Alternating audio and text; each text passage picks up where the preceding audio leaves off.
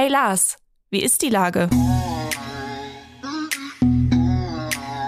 Der fast tägliche Podcast mit Lars Meier. Wie ist die Lage? Unser fast täglicher Podcast in Kooperation mit der Hamburger Morgenpost, der Gute-Leute-Fabrik und Ahoi Radio spürt tagesaktuellen Fragen nach. Mein Name ist Lars Meyer und ich rufe fast täglich gute Leute aus Hamburg an. Unsere Werbepartnerin, die das diese Woche möglich macht, ist die Triodos Bank.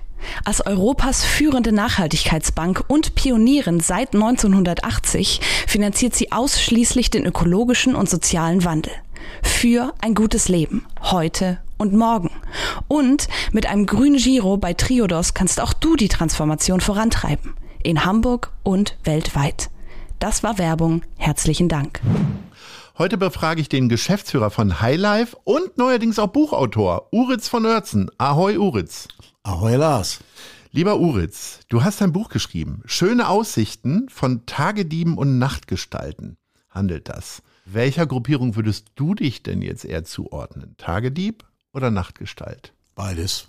Damals war man beides. Das wird in dem Buch auch klar. Man war tagsüber da und abends da. Das war ungewöhnlich, aber so war's. Und es ist aber eben nicht so, dass ich jetzt das Buch geschrieben habe, sondern. Nee, geschrieben ist ja sowieso kaum was. Es ist eine wunderbare Zusammenstellung, eine fantastische Zeitreise, um das mal äh, gewohnt neutral zu beschreiben, damit du es nicht machen musst. Du bist ja nicht neutral. Ähm, wirklich großartig. Wer irgendwas mit dieser Zeit zu tun hat, über seine eigene Geburt hinaus, also vielleicht selber sich schon mal in die Jeansjacke geschmissen hat oder ins Jackett und in den 80er oder 90ern die schönen Aussichten erlebt hat, äh, der ist auf jeden Fall in der Zielgruppe für dieses Buch. Das stimmt. Also deswegen ist es ja kein gesch wirklich geschriebenes Buch, sondern es kommen sehr viele Menschen zu Wort. Auch das Personal, die Menschen, die da immer waren, viele Künstler, Journalisten alle, alle Leute, die diesen Laden sozusagen als zweites Wohnzimmer gelebt haben. Denn damals gab es ja noch keine Handys und man brauchte einen Ort, der die zweite Heimat wurde und das wurde das schöne Aussichten. Erzähl mal für die Leute, also das gibt's ja immer noch, ist jetzt aber etwas ganz anderes als das, was es damals dargestellt hat. Ähm, was war denn deine Absicht, beziehungsweise vieles ist ja auch immer Zufall, wie sich so Sachen entwickeln? Alles Zufall. Also als ich da eingestiegen bin, hatte ich am Anfang gar nicht vor, dort zu arbeiten. Das ergab sich dann, weil so wahnsinnig viel zu tun waren und ich meinen Angestellten-Dasein dann gekündigt habe und da auch angefangen habe zu arbeiten. Dann hatten wir zwei Supersommer und im Winter kam kein Mensch mehr. Äh, und so kam man auf die Idee, ja, dann müssen wir irgendwie was machen, dass die Leute auch kommen. Also Konzerte, Theater, alles Mögliche. So hat sich das entwickelt. Das war aber kein, es gab keinen Plan dahinter, muss ich sagen. Ich bin ja ähm, kein Hamburger, bin erst 1996 nach Hamburg gekommen, habe so die Ausläufer dieses äh, Kulttempels äh, miterlebt, äh, bin aber schon seit Anfang der 90er regelmäßig dort zum Essen hingegangen, weil es gab ähm, sogenannte Showcases, wo äh, internationale Künstler eingeflogen wurden, äh, ihre neue Platte vorgestellt haben mit fünf, sechs Liedern und vor allen Dingen immer brachiale Buffets, äh, wo man sich wirklich satt essen konnte. Die goldenen Zeiten der Musikindustrie, sag ja. ich mal. Also als Musikjournalist konnte man von Montag bis Freitag eigentlich nicht nur im schönen Aussichten immer ein Showcase besuchen. Man war satt und hatte gute Musik. Die Promotion-Mädels sind ja auch immer auch gerne sozusagen tagsüber dahin gegangen und haben ihre Künstler dann da mit den Journalisten zusammengebracht. Ja, das war, ähm, das war ein kleines Paradies. Und dieser Ort da oben auf dem Berg, der ist natürlich auch besonders. Das ist ein sehr besonderer Ort die schönen Aussichten, äh, wer jetzt nicht äh, googeln möchte oder andere Suchmaschinen anschmeißen möchte, sind ja mitten in der Innenstadt. War das auch so ein bisschen der Reiz, dass das so wirklich so mittendrin ist? Also das ist ja ein Zufall sozusagen. Wir hatten eigentlich, also ich, eigentlich gab es einen anderen Laden. Uli Dunker hatte ja vorher das Chacha. Das war auch eine, eine örtliche Legende, sozusagen eine Bar am äh, äh, bei der Musikhalle. Und dann hatten wir am Pferdemarkt, wo das Pickenpack, das GB und das Loretta waren, das waren so drei Szeneläden, die gut frequentiert waren. Und da mittendrin hatten wir plötzlich einen Laden angeboten bekommen, einen, einen Italiener. Und mit dem waren wir eigentlich schon handelseinig. Und dann erzählte uns jemand davon dieser Location im Park, die frei werden würde. Und dann sind wir da hingegangen und das war ist jetzt eine Geschichte für sich, die muss ich jetzt nicht erzählen. Und haben dann den Laden dann wirklich bekommen. Das war ja gar nicht klar, dass wir den kriegen. Ne? Das war ja wirklich eine besondere Adresse. Und wir haben den dann zur Stadt hin auch geöffnet. Also der war eigentlich vorher nur offen zu den Parkzeiten und es gab keine Möglichkeit von außen da abends hinzugehen. Also war der abends zu. Und wir haben den dann für jedermann geöffnet und Uli Dunker hatte natürlich das äh, ganze Chacha-Klientel, was dann auch alle sofort darüber zog. ja, so ging, so ging das los. Ich habe ja schon gesagt, es waren viele Showcases da. Nenn mal ein paar internationale Künstler, die da aufgetreten sind. Sisters of Mercy kann ich mich Nee, erinnern. die waren, ja, die waren auf einer MTV-Veranstaltung. Ja. Das stimmt. Das ähm, war 90er. Susan Vega. Susan Vega, wir haben die Eurythmics, Lenny Kravitz, Alanis Morissette und was weiß ich. Also ich was müsst ihr selber nachgucken, waren zu viele. Und äh, wenn man durch das Buch streift, ich konnte gerade schon mal einen Blick da reinwerfen, dann hat man das Gefühl, dass Peter Urban und H.P. Baxter Stammgäste waren. Wir hatten da eine 90ern. Luftmatratze so ungefähr. Alle waren Stammgäste. Die kamen alle immer wieder. Weil es, wie gesagt, das war der Laden. Du gingst dahin, du trafst immer irgendjemanden. Viele haben bei ihre Geburtstage dann auch gefeiert und so. Das war völlig normal. War das so ein bisschen, äh, man kennt ja das Soho-Haus, vielleicht kennen das viele, äh, wo halt gelangweilte Kreative zusammenkommen in den schönen Städten der Welt. War das quasi so ein Vorläufer, dass man, also dass es auch ein bisschen mehr war als eine, eine Stammkneipe, wo man hingeht und man weiß eigentlich gar nicht, wen man trifft, aber man weiß, es sind äh, nette Menschen da. Genau, das, das, das, es gab ja solche Formate noch gar nicht. Das war, hat sich so ergeben. Vor allem diese Mischung, die ja Tim Renner in dem Buch auch gut beschreibt.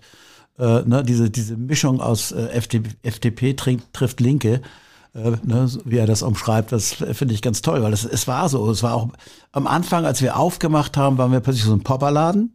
Und da kamen, dann standen die, ganzen- leider das, das Foto hatte ich leider nie gefunden und nicht bekommen, aber ein, eins von diesen Vespas neben dem anderen stand den ganzen Berg rauf. Das hätte ich gerne gehabt, das Foto, weil es war eine Weile wirklich ein Popperladen und dann hat sich das schnell geändert. Dann hat, hat sich das Klientel vermischt und das war natürlich auch das Spannende daran. Weil wer will schon ein Klientel? Wäre langweilig. Jetzt kommt ähm, dieses Buch raus. Es ist ein sogenanntes Coffee Table Book, kann man vielleicht sagen. Ja. Es ist wirklich ein prall gefülltes Bilderbuch mit Ja. ganz vielen Zeitungsausschnitten äh, aus den äh, Jahren. Und äh, die Frage für mich ist, äh, hast du so eine kleine Messi-Sammelleidenschaft oder äh, wo, kommen die? Äh, das ist ja Wahnsinn, diese ganzen Zeitungsausschnitte. Hast Also, du die damals nein, schon war- gesammelt ich oder hab- bist du jetzt im Archiv gewesen? Nein, nein, nein, nein, nein, nein, nein. Ich musste gar nicht ins Archiv. Ich habe höchstens noch mal irgendwie Dinge zugeschickt bekommen, die ich dann noch verarbeiten musste. Ich habe das angefangen von Anfang an zu sammeln, weil ich Sammler war. Ich habe Schallplatten gesammelt, aber auch Eintrittskarten von Konzerten. Also mein nächstes Projekt werden Eintrittskarten. Ne, weil das ist ja eine wegsterbende Spezie. Heute zeigst du dein, dein, dein Handy-Ding davor QR-Code. völlig langweilig. Ne? Also ich habe natürlich auch sehr, aus den 60er Jahren auch schöne Tickets, so 70er Jahren, 80er Jahren, 90er Jahren. Also das war ja noch die Blütezeit der Tickets. sozusagen. Also ich war Sammler und ich habe keinen Plan gehabt. Ich wusste nicht, warum ich das. Ich habe es für mich gesammelt, weil ich daran Spaß hatte. Und es ist ja erst in der Corona-Zeit, äh, als dann plötzlich ich arbeitslos war, meine Agentur stillstand, äh, äh, habe ich überlegt, was mache ich denn jetzt? Und dann traf ich einen der jetzigen Betreiber von den Aussichten. Ich bin ja schon seit 13 Jahren raus. Äh, Und der sagte, den zeigte ich diese Sammlung und er sagte, das ist ja toll und damit muss man doch was machen. Und äh, ja, habe ich auch überlegt, aber ich weiß noch nicht so richtig wie und wann.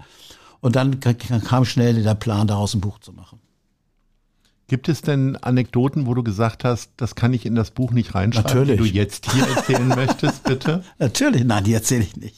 Du kannst sie anonym erzählen. Nein, nein, nein, das macht keinen Sinn, weil ich, dieses Buch ist, guck mal, wir leben in einer schwierigen Zeit. Wir haben lauter Krisen, Probleme ohne Ende, Klima, Terror, Inflation, weiß der Geier was. Wir haben nur, also wir haben wirklich eine, für alle keine einfache Zeit. Und das war eine einfache Zeit. Wir waren völlig frei, wir konnten machen, was wir wollen. Wir haben niemanden fragen müssen. Auch wir haben Fehler gemacht, interessierte auch keinen. Wir waren auch keine Gastronomen. Wir hatten gar keine Ahnung davon. Also da, da spielten sich auch manchmal Szenen ab. Ein Kellner schreibt das da auch in dem Buch so ein bisschen. Wir waren die schlechtesten Kellner Hamburgs so ungefähr. Also das kannst du heute alles gar nicht mehr machen und auch keinem mehr erzählen. Also ich habe bewusst die negativen Geschichten rausgelassen. Dann erzähl doch noch mal eine lieblingspositive Geschichte. Was erwärmt dir das Herz? Welche Ja, das wurde Begegnung? ich schon ein paar Mal gefragt, weil es, aber es gab so viele. Es gab so unendlich viele, dass ich auch gar nicht, das wie alle meine Kinder, sag ich mal. Ne? Also ich kann jetzt nicht sagen, du bist mehr als der andere. Das fällt mir wirklich schwer. Es wäre ungerecht, das zu tun.